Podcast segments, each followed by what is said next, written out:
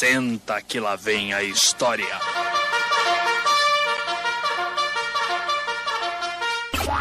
Mais, muito mais alegria. Mais alegria. Em todo lugar, em todo lugar. Todo mundo ouve.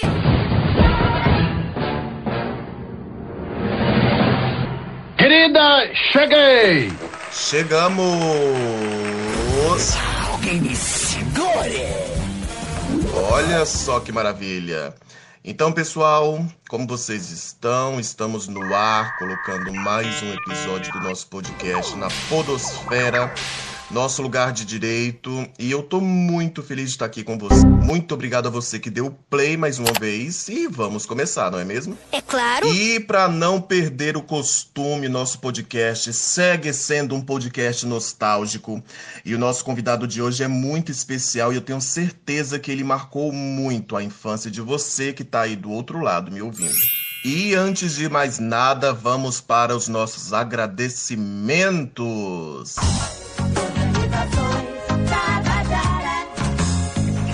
quero agradecer aqui aos nossos padrinhos, mandar um beijo, um abraço e dizer que o apoio deles nesse projeto é algo muito importante, nos faz pensar o quanto a gente precisa apoiar projetos, apoiar os criadores de conteúdo. Então quero mandar um beijo bem grande para Adailson Costa, Alana Linhares, Wesley Vaz, Fernando França.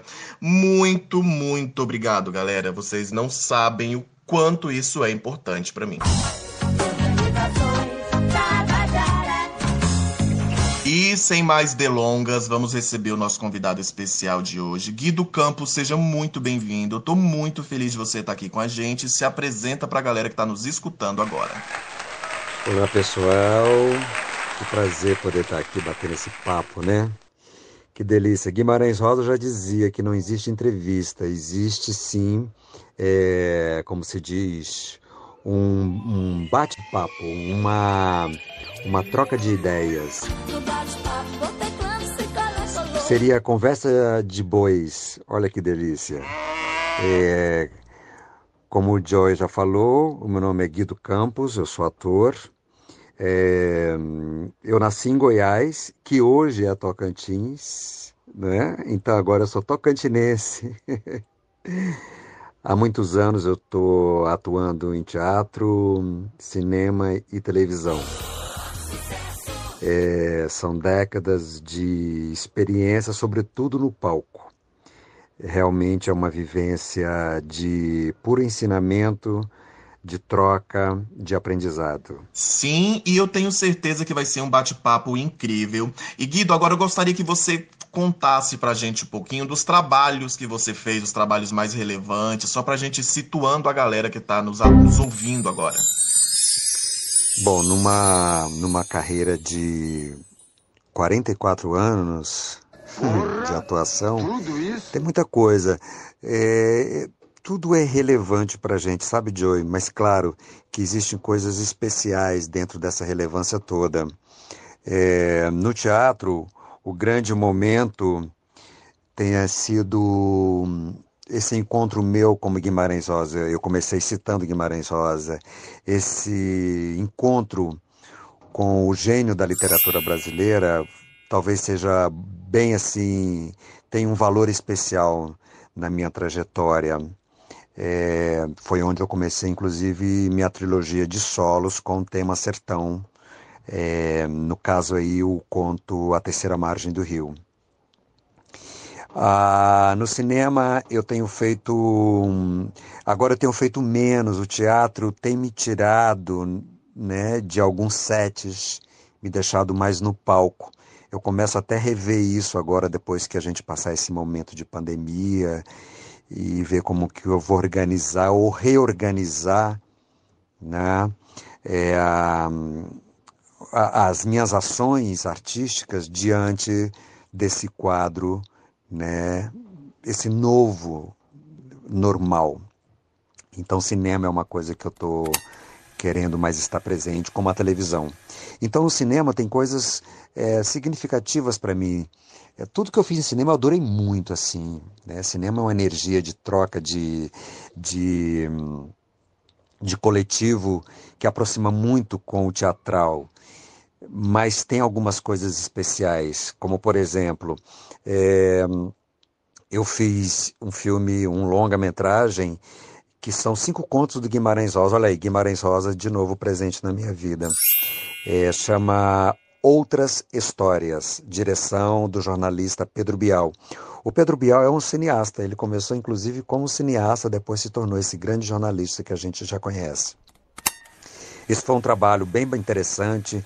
A gente fez cinco contos do livro Primeiras, Primeiras Histórias, e no qual eu atuo no conto Os Irmãos da Cobé. É um trabalho lindo, hoje você já pode encontrar no YouTube. Então é Outras Histórias, histórias com E. Direção Pedro Bial. Esse é um trabalho bem interessante porque uh, remete a gente para a obra do Guimarães Rosa. São cinco contos que falam da relação humana e do existencialismo. É, eu acho que é uma forma afetuosa de aproximar desse grande escritor e da gente também se reconhecer nessa obra. Ah, também teve Carandiru, é, esse bem famoso, né, bem divulgado. É, eu participei de todo o processo do Carandiru, desde é, experimentos e excessos de ensaios, uh, e até chegar no set de filmagem. Então eu comecei fazendo bandido, um bandido comum, vamos dizer assim, que seria uma ala no elenco, né, no qual eu tinha sido selecionado todo mundo era bandido no filme. Então, é, mas eu queria fazer algo diferente. Foi quando apareceu o travesti Lady Di, aonde eu ensaiei bastante. E depois, por uma questão de produção, de, de é, patrocinadores, é, eu terminei perdendo essa personagem, embora já tivesse ensaiado bastante. Ficou com o Rodrigo Santoro, que passou a ser um, um colega bem interessante de convívio. Mas eu faço um dos travestis, um, travesti amiga uh, da personagem Lady Di, que é feito pelo, como eu disse, o ator Rodrigo Santoro. Então foi um filme bastante interessante porque me colocou nesse universo, né? É, desse universo carcerário, cruel, desumano, e que a gente pode fazer uma revisitação é, das políticas públicas né, no Brasil, da, das relações desumanas entre né, o poder. É, foi um filme que me tocou bastante, então ele passa a ser relevante por isso. É, o que podemos citar mais? Hum, eu vou dizer na televisão, é, minha primeira novela foi o Que Rei Sou Eu, é, seria meu encontro com a TV Globo, minha chegada na TV Globo, aonde eu faço o mordomo do castelo, né, da rainha Valentine. E era um personagem pequeno, mas um, uma novela de sucesso, então todos os personagens eram sucesso, inclusive os personagens pequenos, e um personagem aonde ele estava a novela toda e transitava por todos os, por todos os núcleos. E, e, no, e, e, uma novela de época, né, do espadachim, uma, um, uma, uma fase que a TV Globo ainda não tinha explorado, que foi 1789. Então foi muito interessante, então foi muito importante para mim estar nessa novela. E também fiz um trabalho na TV Cultura, assim, que seria é, a, a, minha, a minha entrega, um encontro com as crianças, embora eu já tenha feito bastante teatro infantil, vindo do teatro infantil, ah, que foi o Rato do Palavra Cantada. Rato, meu querido rato. Então eu gravei em 94 na TV Cultura, é um clipe de muito sucesso, premiado, e aonde eu faço aquele rato, né, que procura uma companheira, procura nuvem, procura brisa, ah, procura parede, no final ele encontra o amor da vida dele, que é a ratinha. Atravessou gerações. Hoje eu tenho muitos amigos que cresceram assistindo né, esse clipe e hoje são meus amigos e que até hoje faz muito sucesso. Então é um barato, né, você poder estar tá dentro de um ícone infantil. Sim, é um barato muito grande e é justamente por causa desse ícone infantil que estamos aqui. Ai, que barato, né? Eu fico feliz saber que esse rato, ou, né, melhor, o meu ratinho, é muito bem aceito hoje como eu havia dito, por crianças e inclusive adultos, e muitos adultos que foram crianças que cresceram assisti assistindo, né? É, hoje eu recebo, muitas, eu recebo ainda muitas homenagens. Eu estava no Cariri fazendo esse espetáculo Meu Sertão Hamlet, que é meu último solo dessa trilogia de solos com o tema Sertão, e a universidade, né, os estudantes da universidade me descobriram, fizeram homenagem para mim em cima do ratinho, da canção, lá mesmo, né, no, no, no campus da universidade. Foi bem legal, foi bem emocionante. Guido, e antes da gente ir pro Rato, meu querido Rato, eu gostaria que você falasse agora um pouquinho sobre a sua trajetória com o teatro infantil, com a arte para as crianças. O teatro infantil sempre esteve presente na minha vida e não poderia ser diferente. É, eu, eu penso assim que hum, há um preconceito para o ator que faz teatro infantil, mas isso é uma bobagem, isso é uma desinformação, né?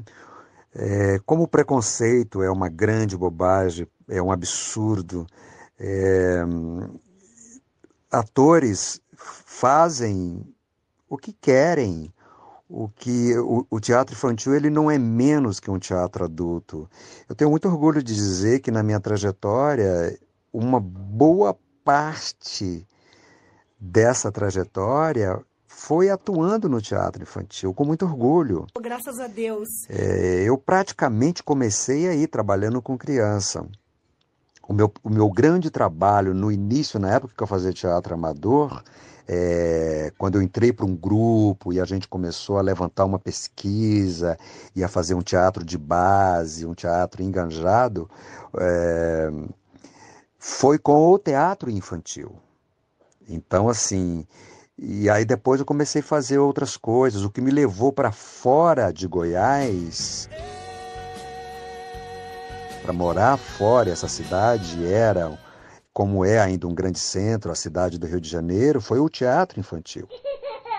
Então lá, já no teatro profissional, no Rio de Janeiro, a gente formou um grupo chamado Cante e Conte. Cante e Conte. E estreamos uh, O Planeta Lilás, adaptado de um livro do Ziraldo. E aí começou uma longa história com o Ziraldo. Então, assim, eu tenho o maior respeito pelo teatro infantil, pelos artistas, os atores que fazem teatro infantil e, sobretudo, pelo público infantil, que é um público autêntico, é um público que fala o que pensa, se está gostando, está gostando, se não está gostando, sai e deixa falando sozinho. É, eu acho que se a gente tiver um olhar de, de troca, nós vamos descobrir que o teatro infantil ele mais nos ensina do que nós, artistas, ao público. É verdade. Eu adoro. E há muitos anos eu tenho feito Pluft ou Fantasminha.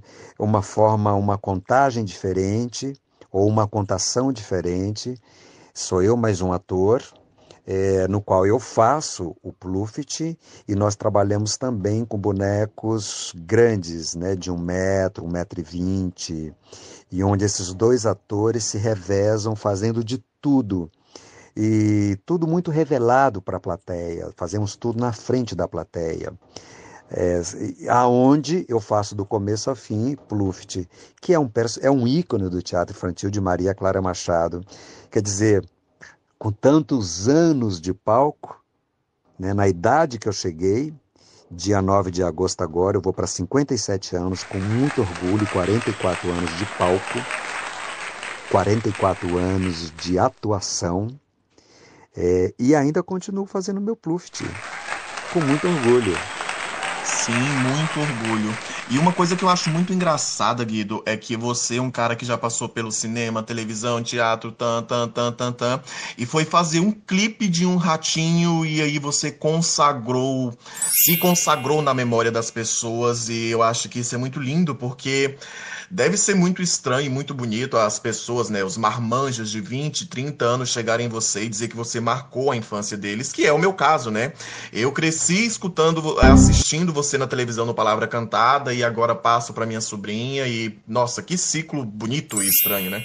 E agora a gente vai finalmente, né, chegar aí no que foi esse processo do ratinho da palavra cantada para você. Explica pra gente um pouquinho como é que foi, como é que é para você até hoje carregar esse personagem na memória afetiva das pessoas. Conta um pouquinho pra gente dos bastidores, da seleção, como é que foi, porque a gente gosta muito aqui de saber dos bastidores, como é que foi a seleção, o preparo. Conta pra gente agora a historinha do ratinho. Todo rato rabo longo, todo rato vários pés, todo rato curte escuro, lambe restos, todo rato deixa rastros, todo rato trai mente, todo rato assusta a gente, todo rato anda em bando, são os ratos, são os ratos, são os ratos. É verdade, é muito gratificante você, quando eles descobrem ou ficam sabendo que eu sou o ratinho do Palavra Cantada, e aí eu, né, vivenciar essa abordagem, né, do, do, fã, né, vamos dizer assim, um fã com muito carinho, dizendo que gosta muito do meu trabalho, que eu faço parte da vida deles, da infância deles. É, hoje eu tenho muitos amigos, é, como você disse, a sua geração, né, 27, 20 e poucos anos, né? É, jovens. É, tenho muitos amigos que cresceram me assistindo e muitos se surpreendem quando descobrem que eu sou o rato. Porque o rato ele usa uma máscara, né? Ele não teve, é, na época que eu fiz, não tinha hoje essa divulgação que a internet proporciona, né? Não tinha as redes sociais. Então eu fiz, foi muito sucesso e ficou lá. E aí, com essa coisa da, da comunicação imediata, né, como as redes sociais proporcionam, é, o ratinho caiu nas redes e aí logo tive que revelar, como, é, como muitos ainda não sabem que sou eu, né? Eu tive que revelar que sou eu. E aí começou realmente essa abordagem. Ai, que bacana, sou seu fã. Ai, você é minha infância. Ah, vem para cá, vai ter uma festa, vamos fazer uma homenagem. Então a internet ajudou muito a divulgar quem é o Ratinho, né? E também a divulgar o próprio clipe. É muito legal isso. E teve muitas adaptações para o teatro também. Engraçado, né? Eu soube que teve. É, aqui mesmo em Goiânia, eu estou em Goiânia, aqui na casa da minha mãe, passando a quarentena. Que bom. Hoje eu moro em São Paulo, não moro mais no Rio. Graças a Deus. E aqui mesmo em Goiânia teve um grupo que montou, como em outros estados, em outras cidades, montaram, adaptaram o clipe, né? A história do ratinho, namorador, vamos dizer assim, né? Ou a procura de um amor, né? Para o teatro. Muito interessante isso. Eu não fiz no teatro. Deixa só lá no clipe. Nem teria esse atrevimento, essa coragem de fazer o meu ratinho da TV no teatro. Eu não. Mas é muito, eu fico muito feliz saber que que existe né, essa popularidade, que existe esse caiu no gosto né, das pessoas. Eu fico muito feliz mesmo. Então assim é um legado de de muito respeito, de muito afeto, de muito amor. Lua minguante, lua crescente, declaro ser o seu mais lindo amante. Com você eu quero me casar, fazer da noite escura o nosso altar. Bom, o Ratinho do Palavra Cantada, ele, eu morava no Rio de Janeiro e e eu tinha muita vontade, né, de morar. Aliás, meu projeto de vida quando eu morava em Goiânia era ser ator, né, me profissionalizar na cidade de São Paulo. Mas aí a vida me levou para o Rio. E estando no Rio, já trabalhando há muitos anos, eu realmente já fazia cinema, bastante teatro, é, é, TV. É, eu estava namorando São Paulo, achava, como eu acho até hoje, que todo ator tem que conhecer, se puder, ter essa experiência, essa vivência na cidade de São Paulo, né, que é a cidade onde acontece tudo no Brasil. É, tem que ter. Se eu for, eu vou. Então eu tirei um dia da, da, da, semana e fui, como todo mundo, né, como todo artista, deixar currículo nas produtoras em, em São Paulo. E a cultura, né, tem um trabalho lindo da TV Cultura, né, e ela preserva isso até hoje. E eu falei, ah, quer saber, eu vou na cultura. E fui lá no departamento de elenco e deixei um material meu. Normalmente, quando a gente fala material, é o currículo com foto. E foi isso. Como todo mundo faz até hoje na TV Globo, no SBT, na Record, na própria TV Cultura, né? E como eu até hoje faço. Talvez o mundo online facilite isso, né? Enviar esse material online. Mas quando é preciso, eu vou fazer uma visita pessoalmente. É melhor. Bom, deixei esse material uh, na TV Cultura, no departamento de elenco, e voltei para minha casa no Rio de Janeiro.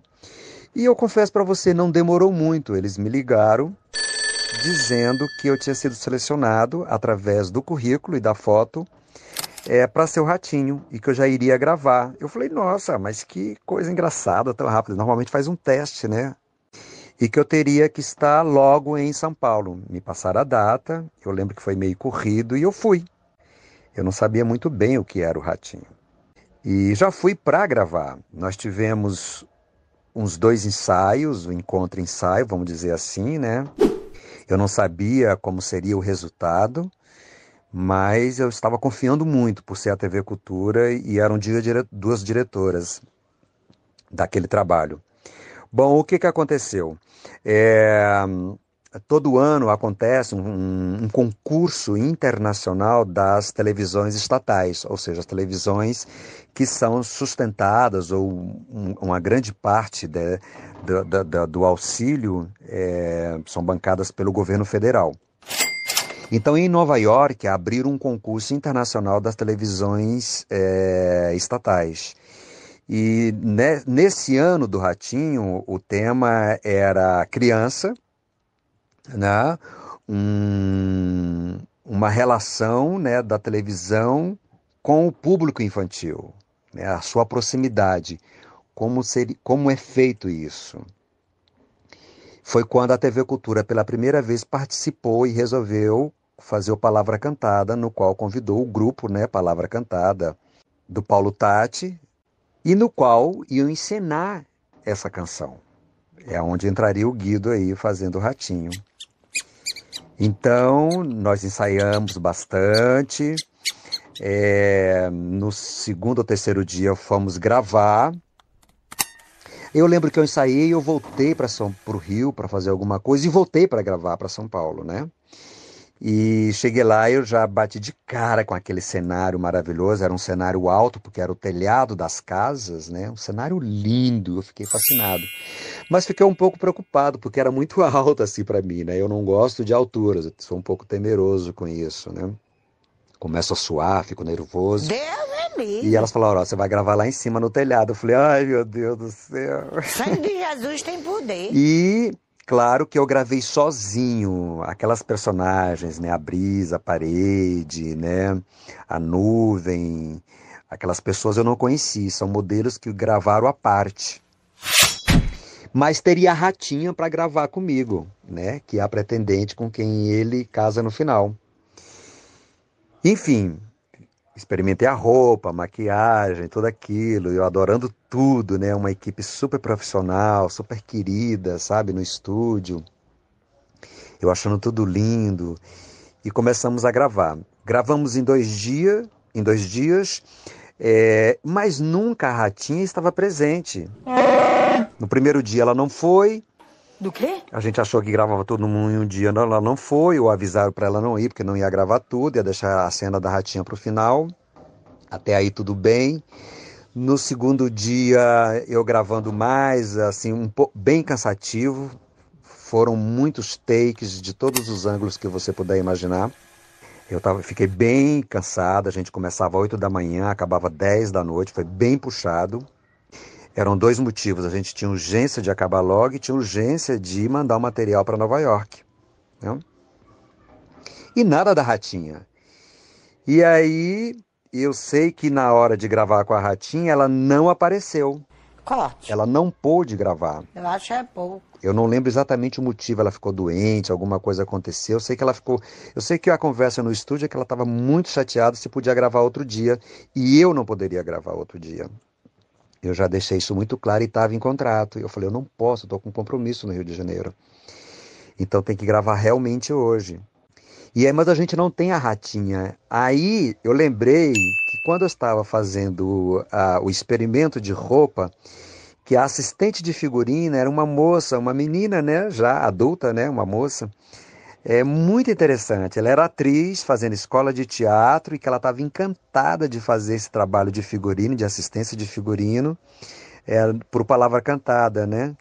E a gente conversando ali no camarim e tal, e quando eu estava no estúdio, que aconteceu isso, da atriz não poder aparecer para gravar a Ratinha, e que não tinha ninguém para fazer isso, se eu não voltasse outro dia, eu falei, peraí, tem assistente de figurino, ela é atriz, ela está trabalhando no figurino, mas ela é atriz. E ela parece boa, ela tem uma cara boa. Ah, mas ela não está ensaiada. Eu ensaio. Eu fui lá no camarim, peguei a assistente, falei: você vai ser a ratinha, a atriz não vai poder fazer, ela só pode gravar outro dia. Eu não posso, e vai ser você, a gente vai gravar tudo agora. E ela, eu, como assim? Levei ela para o estúdio, as diretoras do clipe permitiram. Eu ensaiei ela, ensaiei aquela coreografia final do rato e da ratinha. O figurino serviu nela perfeito e assim gravamos e foi um sucesso. O clipe, o meu ratinho e a ratinha dela. E aí o resto você já sabe. Fomos, mandamos o clipe para Nova York, ganhou o primeiro lugar como maior clipe infantil e dessa relação, né, televisão público infantil. E eu ganhei melhor ator como o rato. Então eu tenho esse, eu tenho esse prêmio internacional. Olha que delícia, né? E assim atravessou gerações. Rato, meu querido rato, eu não sou assim de fino trato pra selar este contrato. Minha luz é passageira, fico sempre por um triz. Mesmo quando estou inteira, vem a nuvem me cobrir. Ela sim, nuvem faceira, é que E só para completar, foi muito divertido. Foi cansativo gravar o clipe em dois dias, porque era muita coisa para mim, né? E também a roupa era muito quente, né? Eu passei muito mal com a, com a roupa. Vocês podem ver lá né, na televisão que era, era um cobertor assim, enrolado um, para simular uma casca de laranja, e eu tinha uma malha por baixo, a bota, a meia, a meia calça, as luvas, camiseta de manga comprida, era muito quente. Apesar do estúdio ter ar refrigerado, eu, eu passei bastante mal. Então tinha que parar, porque eu estava. Primeiro eu suo muito, né? E depois ficou muito quente.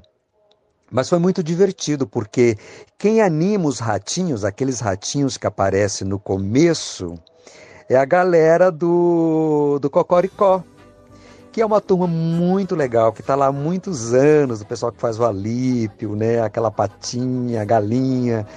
Aquela galera, aqueles atores que animaram aqueles ratinhos no começo do meu clipe. E o mais legal ainda, nos intervalos, eu fui lá no, no, no figurino e conheci o Alípio, a Patinha, a Galinha, todo mundo, os bonecos. Ah, eu fiquei encantado.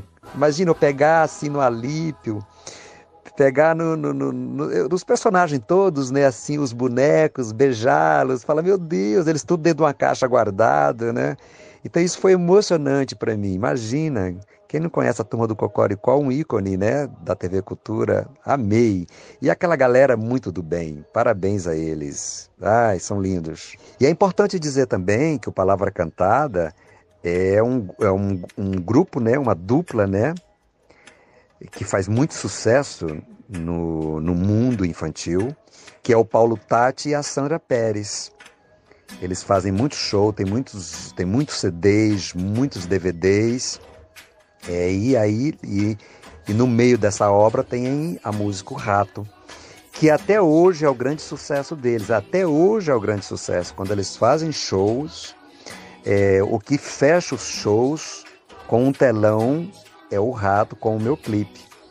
Até hoje. Olha que lindo. Fico feliz. Ainda não pude encontrá-los no show deles, mas esse encontro está já escrito nas estrelas e vai acontecer quando a gente voltar ao novo normal. Guido, e você falando sobre Escrito nas Estrelas, olha que engraçado, né? A gente fazer um link com a história da atriz que, que não podia, que a outra entrou no lugar, e eu fiquei aqui, meu Deus, como é que pode? Quando tem que ser, é e pronto, né? E o engraçado, uma curiosidade aqui do podcast, é que eu já havia procurado você alguns meses atrás. Aí eu procurei, procurei, eu fui atrás do pessoal da palavra cantada. Eu falei, meu Deus, cadê o ator? Cadê o ator que fez o ratinho e tudo mais? E não encontrei, desisti. Até né, que a vida colocou o Fernando França no meu caminho, que traçou esse contato entre eu e você. Então, Fernando França, se você estiver ouvindo a gente, muito obrigado mesmo e obrigado às estrelas que nos guiaram até aqui. Mas eu achei muito linda a história, todo, todo o contexto aí desse acontecimento histórico né, na sua vida e na vida de muitas pessoas que assistiram e cresceram vendo você na televisão. Ah, que legal, né? Quando é para ser, é para ser, né? Olha que coisa, que encontro ótimo, né? E é tão engraçado, já que quando você me ligou, eu fiquei um pouco assim assustado, né? Lembra que você não tinha é, o Fernando não tinha me avisado. É, eu fiquei, às vezes, assim, o fato da gente fazer algumas coisas assim, é, nacionalmente e tal, às vezes aparece assim um, uns, uns, uns, perseguidores, né? Isso me assusta um pouco, assim. Falei, ai meu Deus, do que se trata? Mas logo o Fernando, simultaneamente, quando você estava falando comigo, ele me liga e fala, Guido, o Joey vai te ligar, não sei o quê. Eu falei, ai, Fernando, que legal. Aliás, agradecer ao Fernando pela indicação, né? Esse encontro nosso, né, Joey? O Fernando, meu novo amigo gato, né? Gato, tá aí o gato de Gurupi, né? E que, se tudo der certo, né, estarei aí com o meu projeto é, Sertão Hamlet, né? Que ia acontecer agora no mês de, de abril, mas com a pandemia teve que parar tudo. É um projeto de turnê que eu tenho com o meu espetáculo Sertão Hamlet. Então tem é Tocantins e Cariri, que é o sertão do Ceará. Então Tocantins tem Palmas, Itaquaruçu, Gurupi e Araguaína. E em Gurupi, essa produção e esse convite, essa parceria é com o Fernando e a instituição no qual ele pertence. Então, obrigado, Fernando. Rato, meu querido rato, eu não sou assim de fino trato pra selar este contrato. Meus tijolos são de barro, mas não é difícil me esburacar. Mesmo sendo bem segura, vem a ratinha me cavocar. Só ratinha bem dentuça saberá como te amar. Guido, já estamos indo para o finalzinho do nosso bate-papo e eu gostaria de te perguntar como que você vê que está a arte infantil hoje no nosso país e nisso a gente já engloba a arte como um todo. Como é que você vê que está a arte no nosso país nos últimos tempos? Olha, o Brasil passa por um momento muito difícil e se agravou mais ainda com a pandemia. É um país rico, lindo, graças a essa mistura que nós temos né, de várias culturas, é, se tornou um país, um dos mais belos países do mundo. Eu amo o Brasil, amo o Brasil pela sua pluralidade, né? Eu amo o Brasil pela sua pela sua vertente, né, da diversidade, é, pela, pelos vários seriam pequenos países, né? Se você pegar o Centro-Oeste, né? Todas as regiões, o Nordeste, o Sul, né? Seriam pequenos países formando o Brasil. O Brasil é um país continente. É, isso tudo nos torna é, um país de talvez único no mundo, né? O, país da alegria, né? O país onde o povo, o povo, de, o povo da fé, né? O, o país das pessoas otimistas, mas é um país é, muito, uh, muito cruel, né? politicamente falando, com o seu povo. A cultura ela é renegada o tempo todo. A gente vê, né? Os apoios são muitos, pequenos, ah, o teatro ele vai caminhando lentamente, ele sobrevive, ele, ele sobrevive há séculos. Né? É, é, é a arte é, efêmera, mas é a arte permanente. Mas é muito difícil a gente, é, é, a gente se tratando do teatro, né? se fazer teatro da forma como tem sido. Né? As pessoas.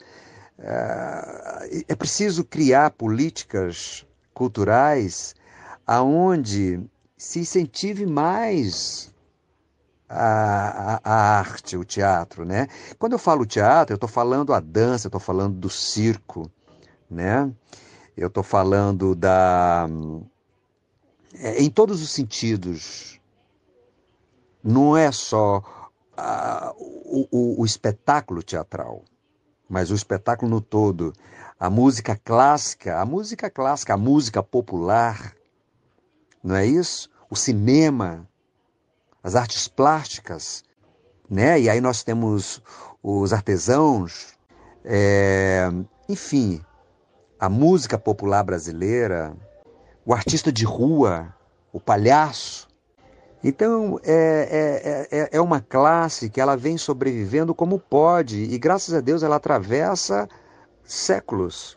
Mas é muito difícil você não ter políticas públicas aonde você incentive e fomente isso, porque a cultura, ela educa, ela muda um comportamento no sentido é, positivo da palavra. Um país sem cultura é um país sem memória. A gente, infelizmente, vive hoje em dia é, é, sob um, um governo aonde Somos massacrados em todos os níveis. Vivemos sobre um, um, um governo aonde é, renegar a tudo, cultivar o, o, o individualismo, cultivar a ira, cultivar o fake news é prioridade. Isso é um absurdo. Olha para o Brasil, olha para a Amazônia, olha o que é a Amazônia, olha o índio, olha o índio. Isso tudo sempre foi e será dos índios. Nós que somos os exploradores. Olha o negro, olha o negro sendo discriminado, sendo violentado, olha as mulheres. Olha quanta violência em todos os sentidos. Nós somos uma nação, nós somos uma nação do bem. E isso não caminha separado da política. A política tem que estar a favor desta nação, do povo brasileiro, da liberdade de expressão. Olha os escritores, olha os poetas, olha os radialistas, olha a TV, olha o cinema, olha o cinema. Então é um bloco só. Teatro infantil, teatro adulto, cinema, dança, circo, música, poesia, tudo é um bloco só.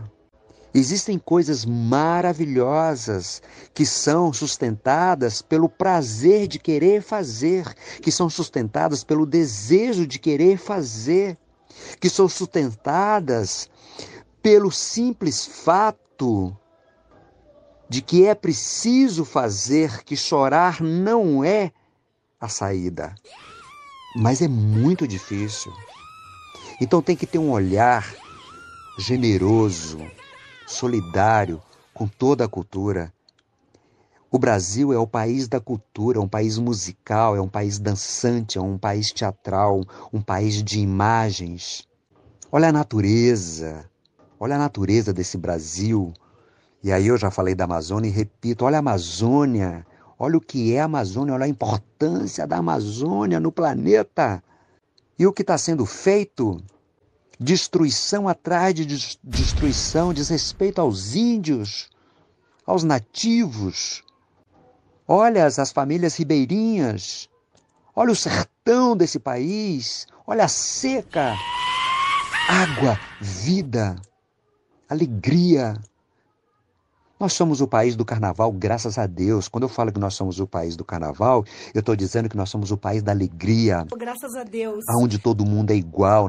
Na passarela do carnaval, seja um bloco, seja uma escola de samba, todo mundo é igual. Glória a Deus, aleluia. Ninguém é melhor do que ninguém. Não! A alegria é soberana. É verdade. Então, o fazer cultura hoje em dia, ele resiste e vai continuar resistindo. Mas até quando vamos aguentar? Até quando vamos ser discriminados? Até quando vai ter pouco caso com os artistas? Olha quantos empregos a cultura gera. E aí, quem faz cultura não é só quem é artista, é a costureira, é o técnico. O que somos sem eles? É o cenotécnico, é o carpinteiro, é a arte gráfica, é a camareira, é a menina que faz a limpeza no teatro, é a bilheteira. Ou seja, é um grupo grande de famílias, de pessoas que merecem respeito.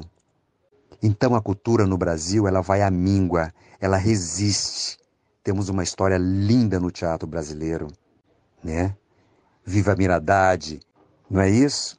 Viva Ardebal Freire Júnior, viva Antunes Filho, viva Zé Celso, viva você que está me ouvindo agora aí, você diretor de teatro, você diretor de música, de circo, de dança, de cinema, de TV, do rádio, Viva esses diretores, viva esses grandes escritores, viva Plínio Marcos, viva Nelson Rodrigues, né? Viva Ariano Suassuna, viva Guimarães Rosa, viva nós, viva o sertão, viva o Tocantins, viva o Cariri, viva o índio, viva o negro, viva o gay, viva o povo brasileiro, viva a humanidade.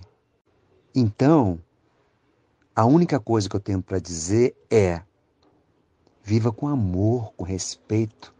Aceite o outro. E vamos conviver em paz. A vida é celebração. A vida não é injustiça. A vida não é agressão. A vida não é violência. Respeita a mulher. Respeita o trabalhador, aquele que acorda cedo de madrugada para ganhar um salário mínimo e sustentar uma família de cinco respeita o, o, o, morador de rua, respeita o seu vizinho, respeita os animais, respeita os animais, os pássaros, os cachorros, os gatos, todos os animais em todos os sentidos. Respeita a natureza, a flora e a fauna. E assim, você estará respeitando você mesmo. Me respeita, que eu te respeito. Eu quero aplausos.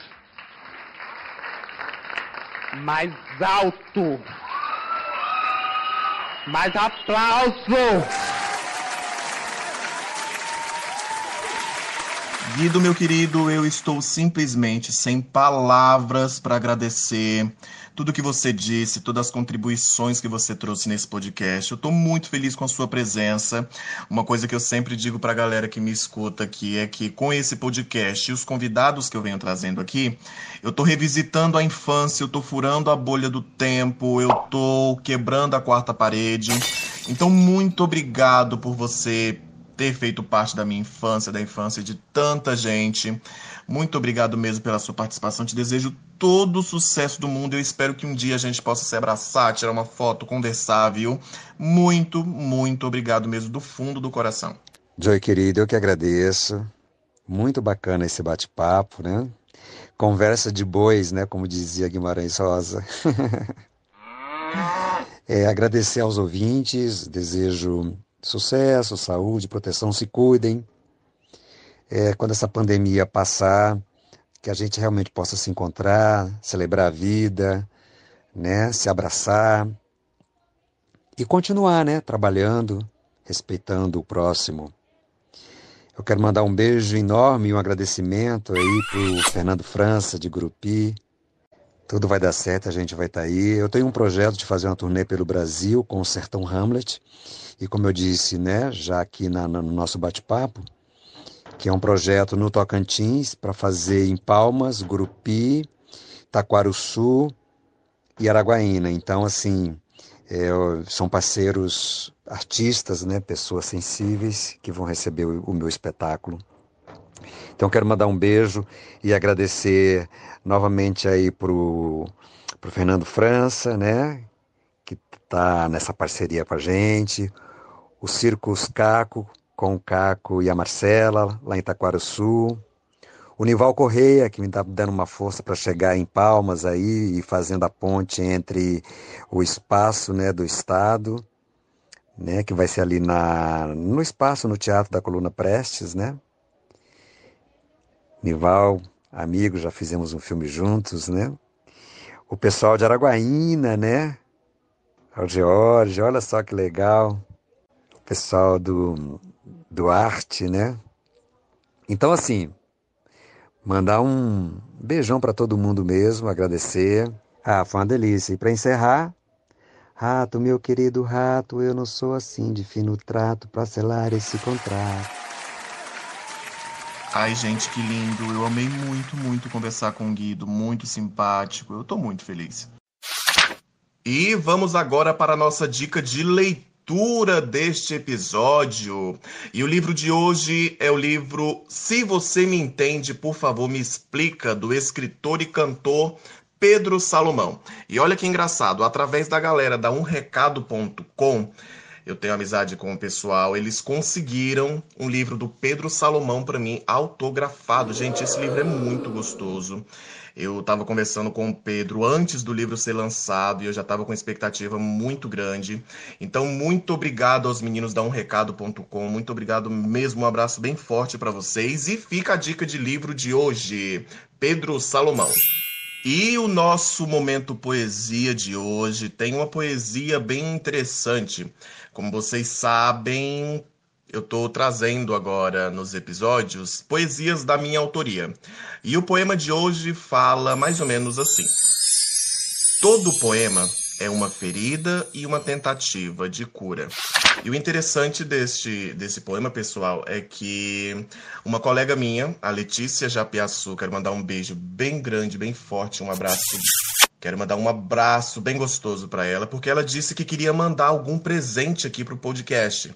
Então ela pegou e fez uma espécie de, eu não sei como é que é o nome, mas é uma plaquinha que a gente coloca em cima de um cavaletezinho e, e fica, né, a gente coloca de enfeite nas prateleiras e tudo mais.